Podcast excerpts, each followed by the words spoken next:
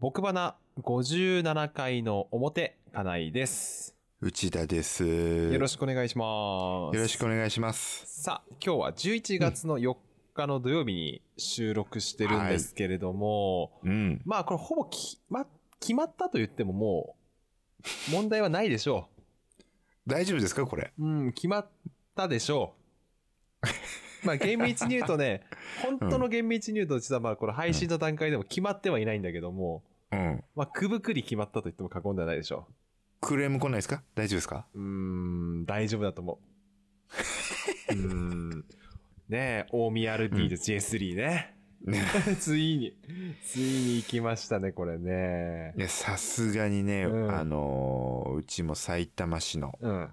会社ですからう、ん。アルディージャ本拠地、僕も行ったことあるぐらいですからね。うん。うん大宮公園ナックファイブスタジアムですよね。そう、中イブスタジアム大宮。うんねそういう落ちちゃったんですね。名前で。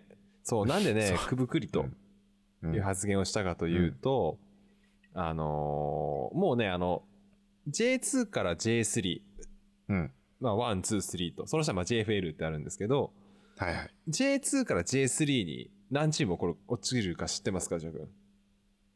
知らないです。 2チーム落ちる。あ二チームなんですか2チーム落ちるんですよ。あ、なで、何毎回2チーム上がるのそう、毎回2チーム上がるんですね。ああ、でなるほどね。えっ、と、うん今日、えっ、と、清水エスパルスという、静岡のチームに、はい。 4-0で負けましたよ、オリアルジじゃ。 なるほど。今日の試合うんと、あともう1試合、2試合、もう勝って、か勝つしかなかったんですよ、2試合とも。なるほど。勝つしかなくて、まあ、まさに4-0で負けたので、もうね、ドンマイって感じなんですけど、これでもうね、大宮ルティージャは、下から2番目が決まったんですね。あ、今日の決定なのそうです。もうこの下から2番目はもう決まりました。うん。 J2 の中での下から2番目。なので、えっ、と、落ちる権利を持ってます、オミアルディージャは。今現権利時って何ですか権利って何なのかわかんない落でちすけど。る権利を有してるんですけど、うんうんこれがあのー実はね、落ちない可能性がちょっとだけあるんですよ。なんでなんでな んすでごい不思議だと思うんですけど、うんうんうんあのーこれは J3 から J2 に上がってくる2チームがいるんですけど、うんうんうんうんさあこれうんその、そのチームに対して、あなたは J2 に上がっていいですよ。J2 のクラブとしていいですよってライセンスっていうのがあって、あ、これも権利なんだ。権利なんです。うんうんうん要はスタジアムの大きさとか、うんそうだ、もろもろあるようなんですけど、じゃああなたは J2 に行ってもいいですよと、J2 のクラブとしていいですよっていうのがあうっんてう、んうんえっと、現時点の上位2チームは、うんこの J2 にの権利を持ってるんですね、ライセンスうをん。うんうんただですね、今日現在5位にいるうん FC 大阪っていうチームがあるんですけど、うんこのチームが J2 に上がる権利を現時点で持ってないんですよ。うんということ5位がねうんうんということはですね、この FC 大阪が1位ないし2位、まあ現時点でに1位になることはほぼないんですけど、仮に2位になった場合は、なることあんのげんあのゼロじゃないんです、これが。そんなことありえんのもう全部勝ちまくって、もううん上位の4チームが負けまくったりすると、うんゼロじゃないようなんですけど、で、その FC 大阪が上がると、今持ってないわけだよね、その権利ね。そう、J2 に上がる、上がれますよ、順位的には。ただ、あなたのチームは J2 に入る権利がないので、え、それは何その、えっと、球場の大きさ。球場じゃのいないし 球、そういう。スタジアムの大きさとかうねん。そう、そういうもろもろで。なので、J2、えー J3 で2位になったんですけど、残念ながら、J2 の資格がないので、来年も J3 ですね。っていうことが起きると、大宮ルディージャは、あー下から2番目なので、 すごいね。そう。J3 に落ちる権利はね、有してたんですけどうん、 相手方がちょっとね、権利なんですね、こ れそねう。そう落ちこれる、権利、そう。あ落ちれますよってそう、言われてるわ落ちけ。ることができるんですけ ど、ちょっと入れ替わりのチームがちょっと J2 に上がる権利を有してなかったのでっていう。あー義務じゃないんだそねう。 そうそう。そういうことが、義務じゃないんだうそういうことがちょっとね、あるんでね。まだね、可能性はあるんですけど、あー。なるほどね。まあじゃあ、頑張れ FC 大阪ですね。うん、そうね、埼玉市の人はね、うん FC 大阪を応援しましょ30代一児の父親サラリーマンがお届けするポッドキャスト番組それが「僕花」です毎回表ダックアウト裏ブルペンの順番で配信しています今お聞きいただいているのはおよそ30分間でお届けする表ですそれでは内田くんと金井くんよろしく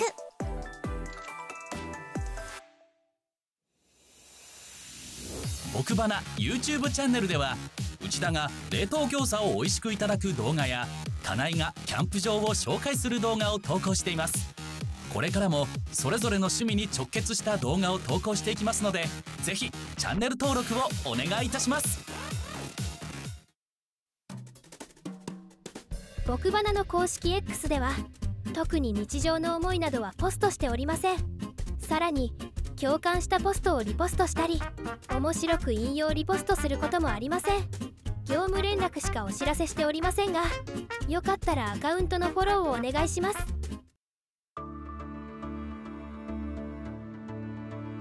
奥花僕ばな僕ばな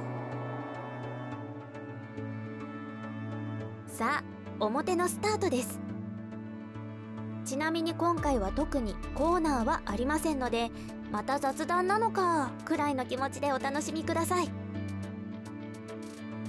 それでは内田くん金井くん改めてよろしく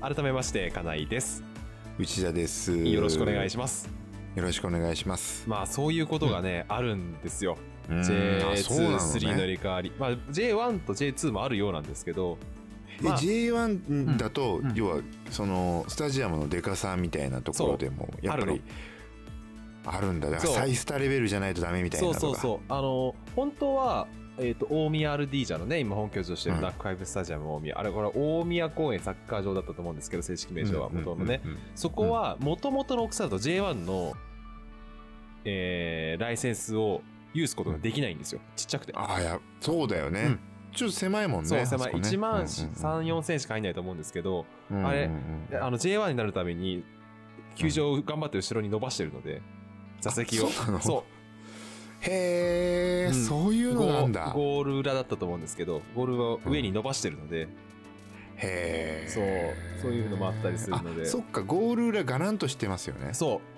結構うねんもともとねそうんうあのピッあのゴール裏じゃない方のサイドはうんうんうん片方に野球場があったり片方はもんうんううん道路だったりするので、それ以上上に伸ばせないので物理的に、ああなるほどねうん、そんなこともあってねあれ片側だけ結構なんか長くなかったそうほこうんう客席ねそう長い圧倒的そうにだよ長いね、うんうんうんうんあのそれぐらいしか知らないです、僕うん逆に言うとねうんなのでねこの配信がまだね予定では9日ごめんうん8日9日くらいのねタイミングになってるので、うん、そこでは決まってるのか分かんないですけどまだねこれってさその J3 の試合とかっていうのも、うんこう平日もやってんのえー、とやってると思う水曜日はえ試合数がもっと多いからあそういうことなんだ、やらないと消化しきれないと思うので水曜日通常はまあ水曜日やってるんですけどね J1J2 もね、平日はなるほどうんそんなことがねありましたけども、はいはいはいあとまいあや大きいですねね、うん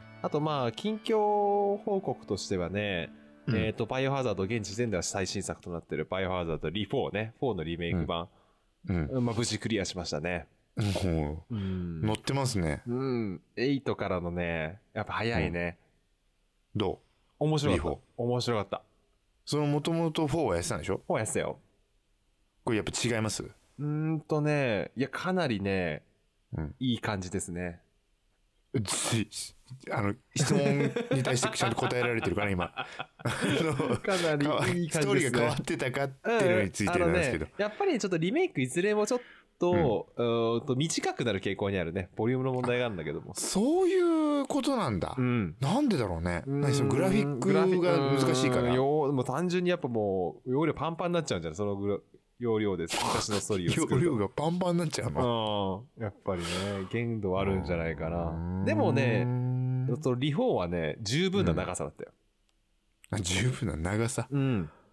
なんかこう前さなんだっけ、うんファイナルファンタジーのうんいくつがリメイクされて、ああ、セブンね。かセブンのさ、であれ上中下ぐらいに分け分かれてるぐらいの話あそうそうそううそう今ちなみにねその、まあ3部作となられてなると言われてる2部作は、一応ね、うん発売日がね発表されたのよおお。来年の春だったと思うんだけども、ね、何 ?2 と3同時なのえー、っとね、2と3、あ第2部作だ、第3作が、3部作はどこに第、どこにま第3作はまだわかんない。わかんい。ない。うん。ああ、すごいね。何年経ったのかちょっと前回からうもうわかんないけど、5年以上経ってエヴるァんンですゲリオンみたいなことになってるね、そよれ。うんだいぶストーリーは進むようですけどね、ファイナルファンタジーの方は。そう。で、まね、だからそ、ううんん、そ、それ、そのノリと近いのその、リフォーは。あ、えっ、とね、そういう意味で言うとね、あのーバイオハザードの方は必ず完結するから。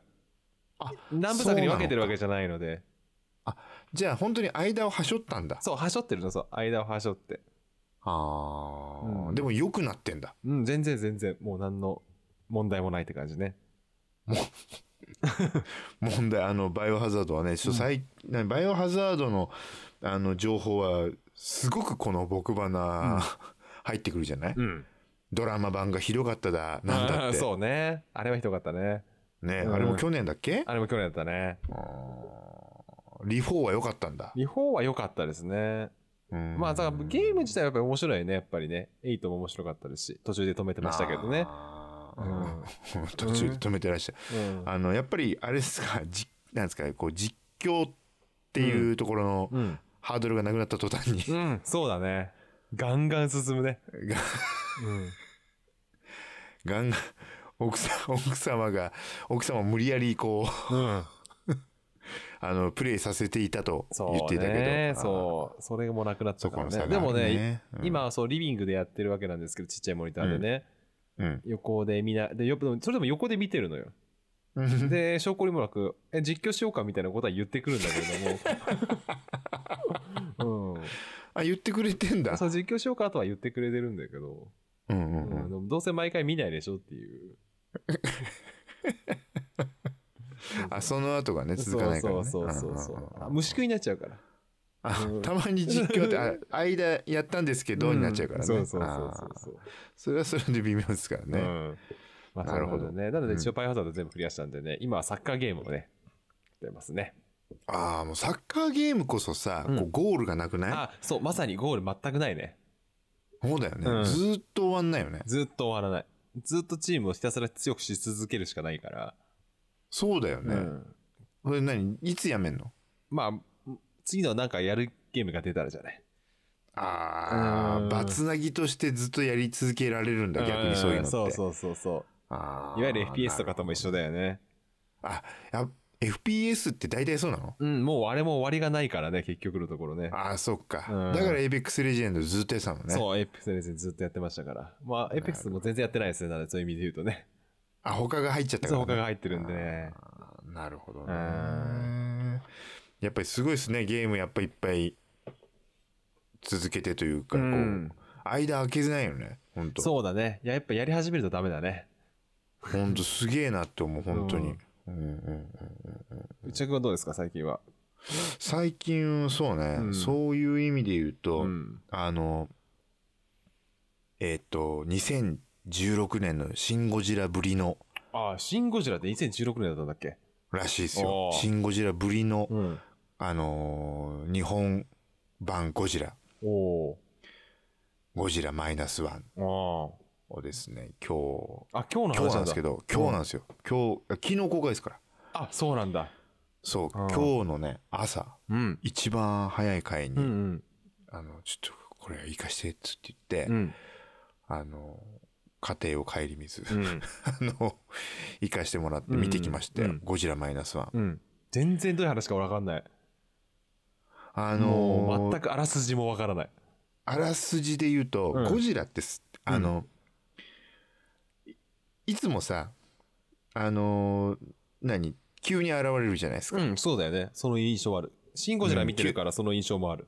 そうそうそう、うん急にあ今現れるんすかみたいなやつ、だからそういう意味で言うとそのその時代時代のなんていうの空気感みたいなものを反映できるっていうのがあるのが特徴なんですけうど、ん今回は出てきたのが終戦直後の日本なああ、結構昔の話なのね。そうそうそう、うん昔の話だからそこあの考えてみたら結構新しくねって思ったのそういう意味ではだからもう終戦直後で瓦礫の山の日本に、うん。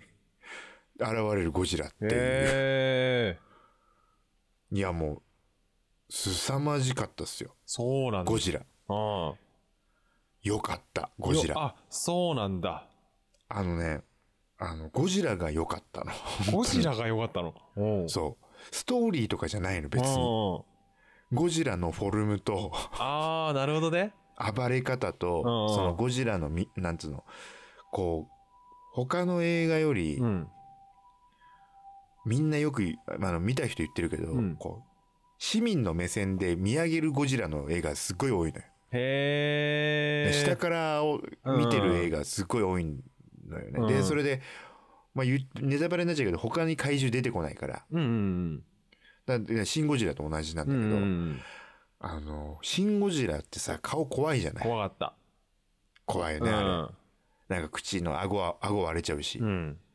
ああいうんじゃなく、こう、うんかっこいいのよ、顔うが。ーんそれがもう本当に、今まで見たゴジラの中で一番顔かっこよかったと思う。へえ。あ顔かっこいいみたいあな。あ。強っていうのもそうなんだけど、うんそこが一番大きくて、うん。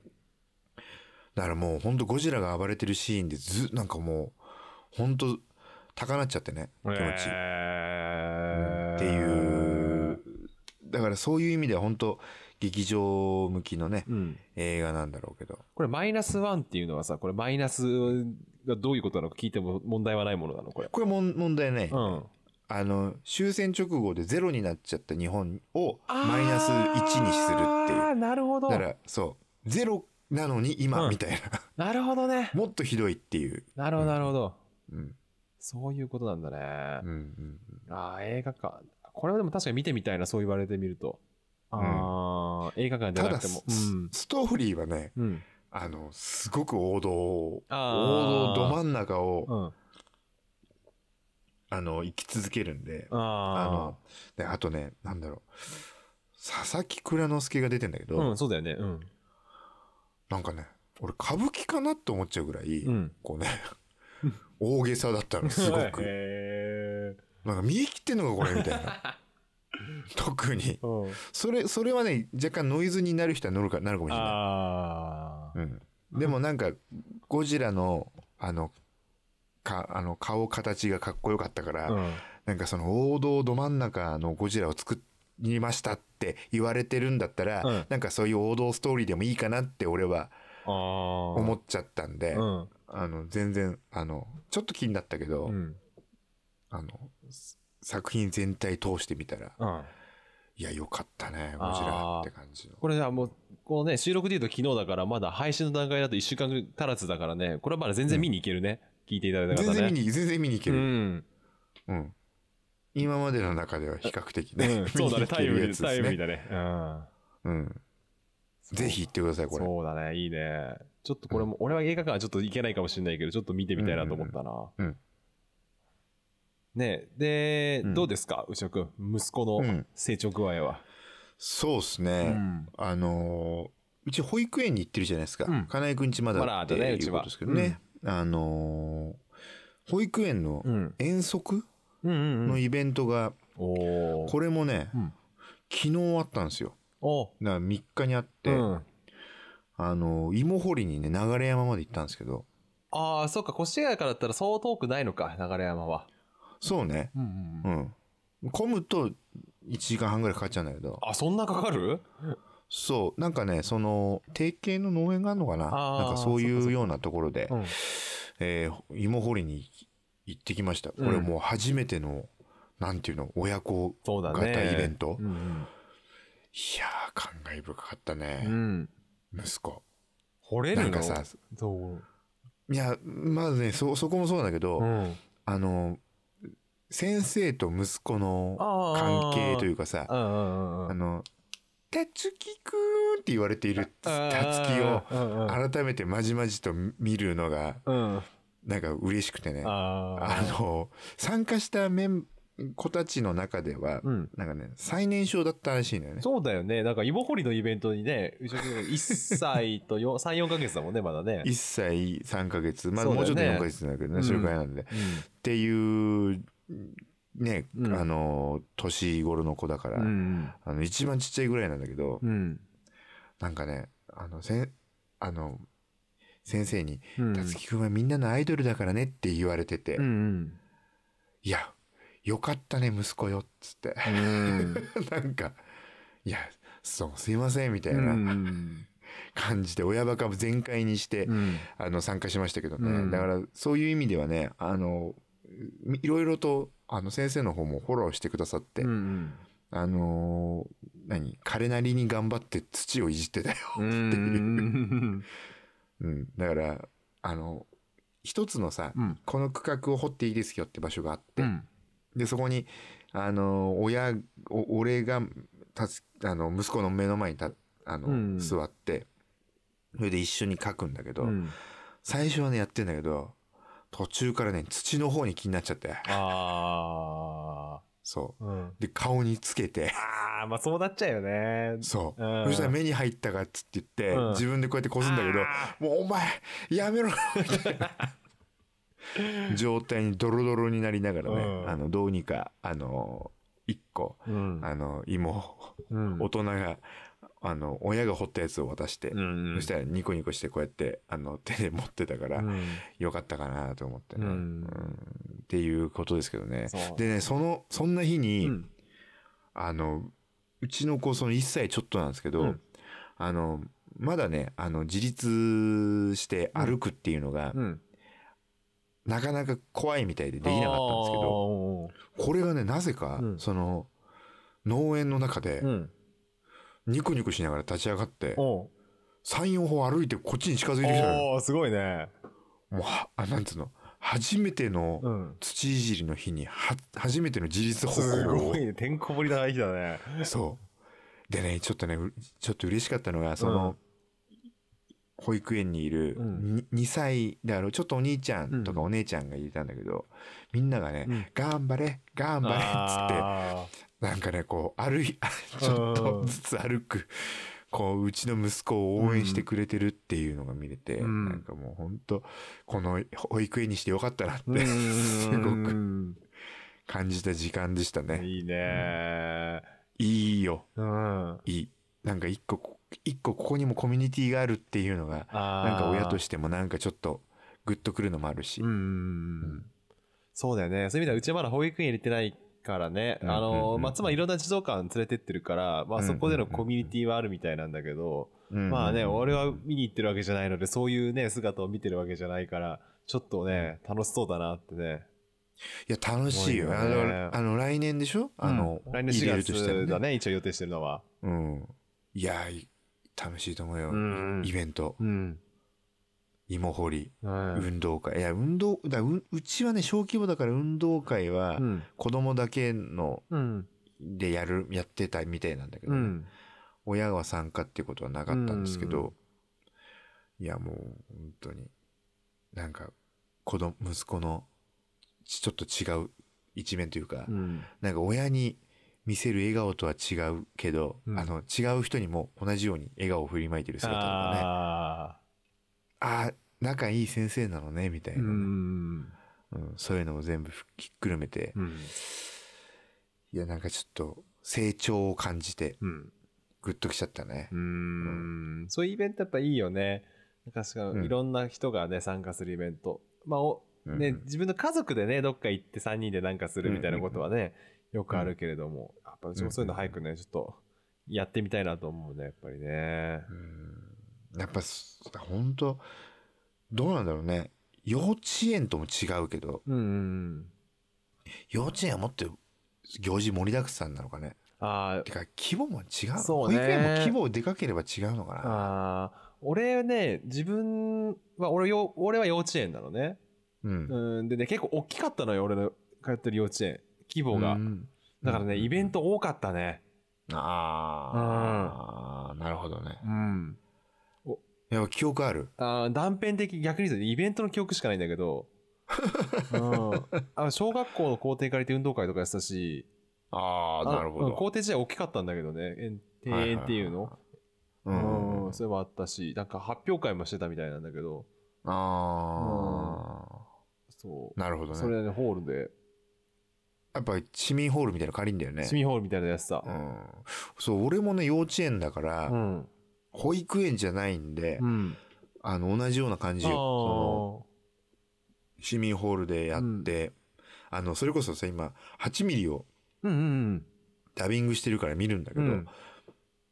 やってるもん、なんか、うん親子、親子リレーとか、体育館ですとかさあーあ、しょっちゅうやってたのかっていう気がしちゃうぐらい。ううんんねえ、だから、どうなんだろうな、今のが、小規模保育園で、しかも、うんあのーなんていうの、2歳児クラスまでしかないのよ、今の。そうだよね、小規模だとね。小規模ってそう。だから、満3歳いくぐらいまでのうん。うん子かながいる感じなんだけど、うん。だそそれだからそれだからっていうかあのーそういう感じなのかなとも思うけど、ううんんよどうなんだろう幼稚園いや俺ねだからそこもちょっと思ったりするんですようね、ん幼稚園いやでもいや共働きだと幼稚園はなとかさ、うん時間の問題ですね、やっぱりね。そうなうんんだよね、まあというねいろいろ思ってるけど、うん。えでもあれなのそのまだ先だけど、うんここっていう目星はつけてるいやーまだね、そこは完全にうちの妻にちょっと任せっきりなんだけどね。いろいろと見てもらってね。まあただね、今て考えたとしてもう分かんねえからな、うんその時期になってみないとそう。そういうのがあるんで、ちょっといろいろと見てもらって、ね、あの、何点みたいなのあるわあるわけじゃん。その、点数っていうの保あ育園そういうのあんのあ、ないのかなない越谷は。いやうちはね点数っていうかなんかまあこれがあったのかな、これができてこれができて、うんこれがとかっていうなんかその、なんつうの例えばおむつに名前書かなくてもいいですよとか、うん。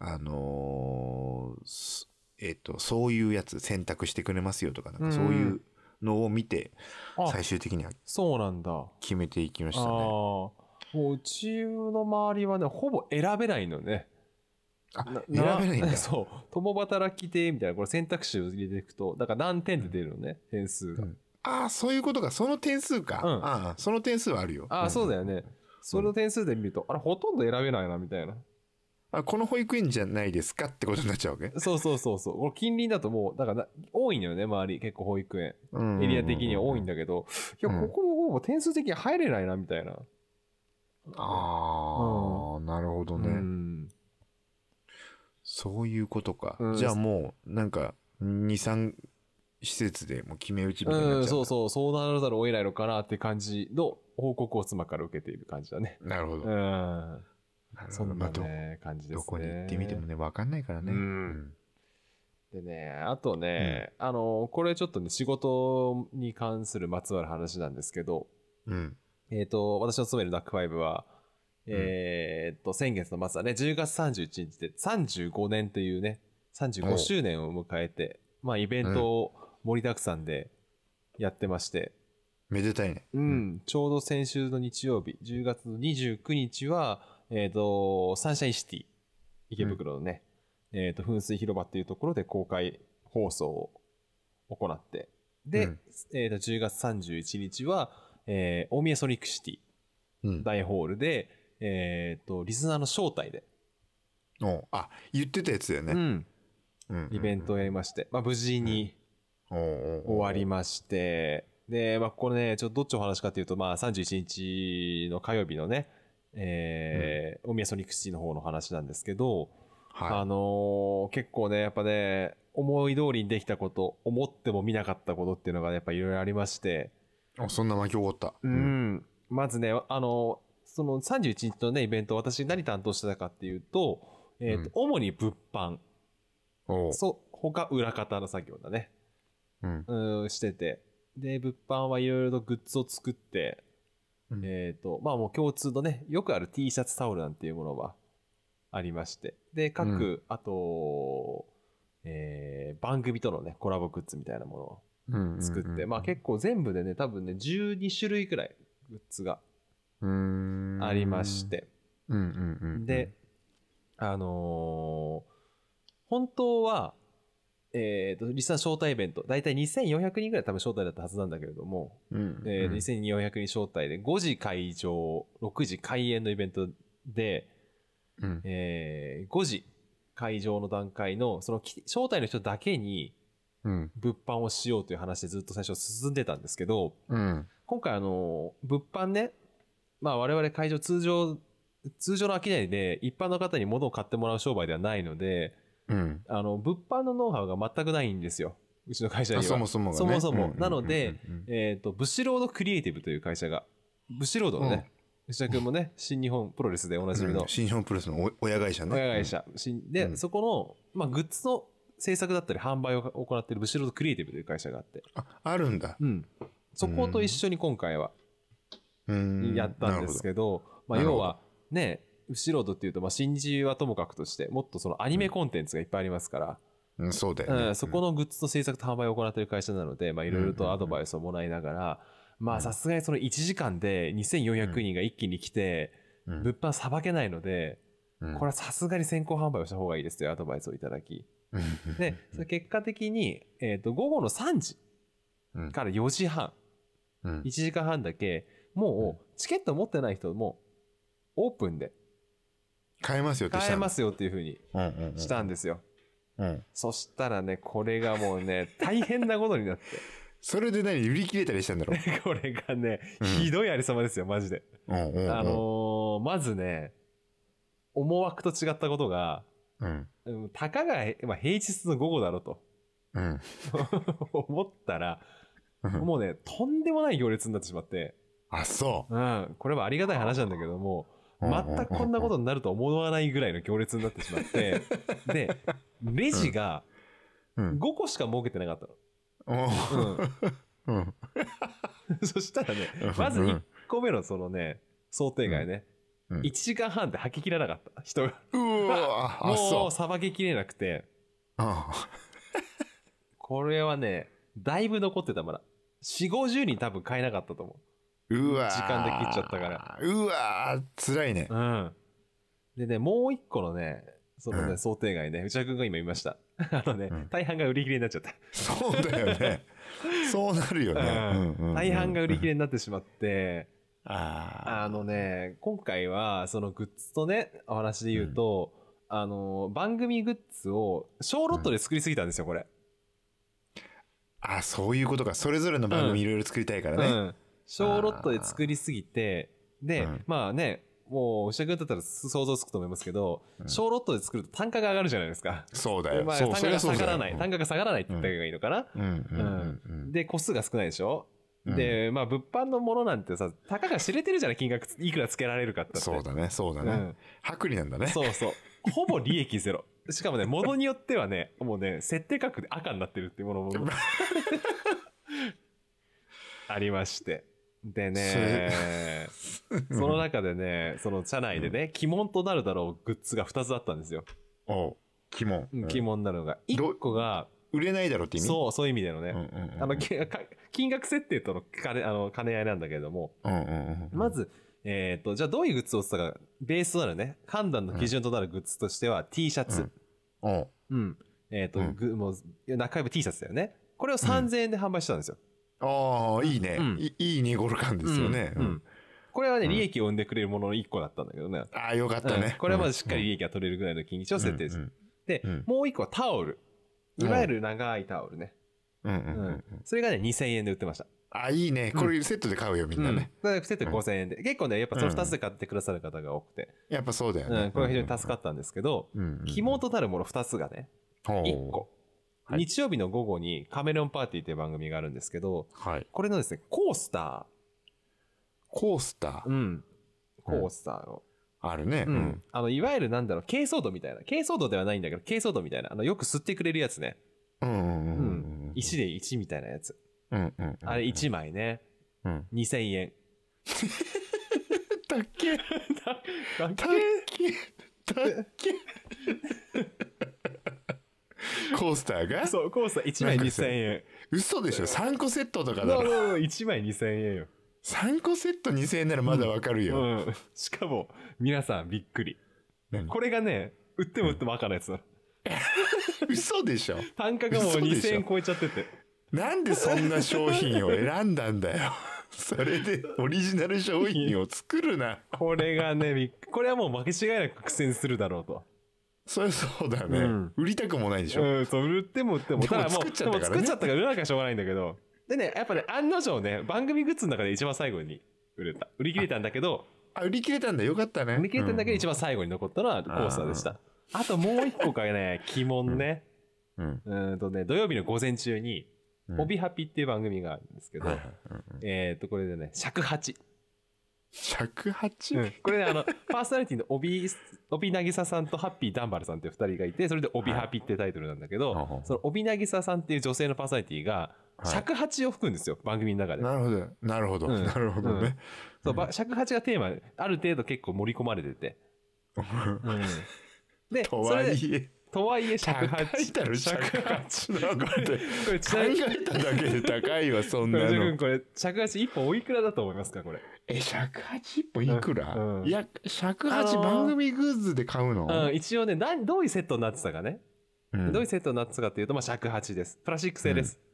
竹じゃないです。プラスチック製あプでラ。スチック製ね、うんで、えっ、とね、なんかそのオリジナルで、これさ、なんかね、桜のような、ね、柄がついてました。これ多分、あの、パーソナリティ、帯さんの、うんなんかこう、こだわり上かなんかで、こういうオリジナルデザインになってます。うんで、なんかねソフトケースが入ってて、ソフトケース、ごめん、ソフトケースじゃない、ハードケース。うんまあ比較的固めのケースに、外うにん番組のロゴがついてるっていう、それで成長セットにああなるほどさねせていただいて、まあ、それだけで持ち運べるような、そんなセットになってたんですけど、ちなみに現4000円ぐらいじゃないですか4000円。ああ、もう全然ダメだ、ラジオ君。全然ダメだよ。全然ダメなうの、ん、まあ限定2個だったんですけど、限定2個、うん、 2個限定2個だったんですけど、 2ねーまあびっくりされると思いますよ。個、うん、 3万5千円です。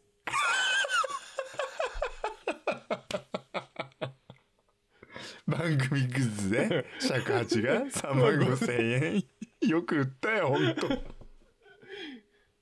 まあ これにすごいなこれ2個だったんですけど、うん、これびっ売れくたのりびっくりすると思うんですけど、一番最初に売り切れました、これ。えしかも、しかも最初の5人ぐらいで。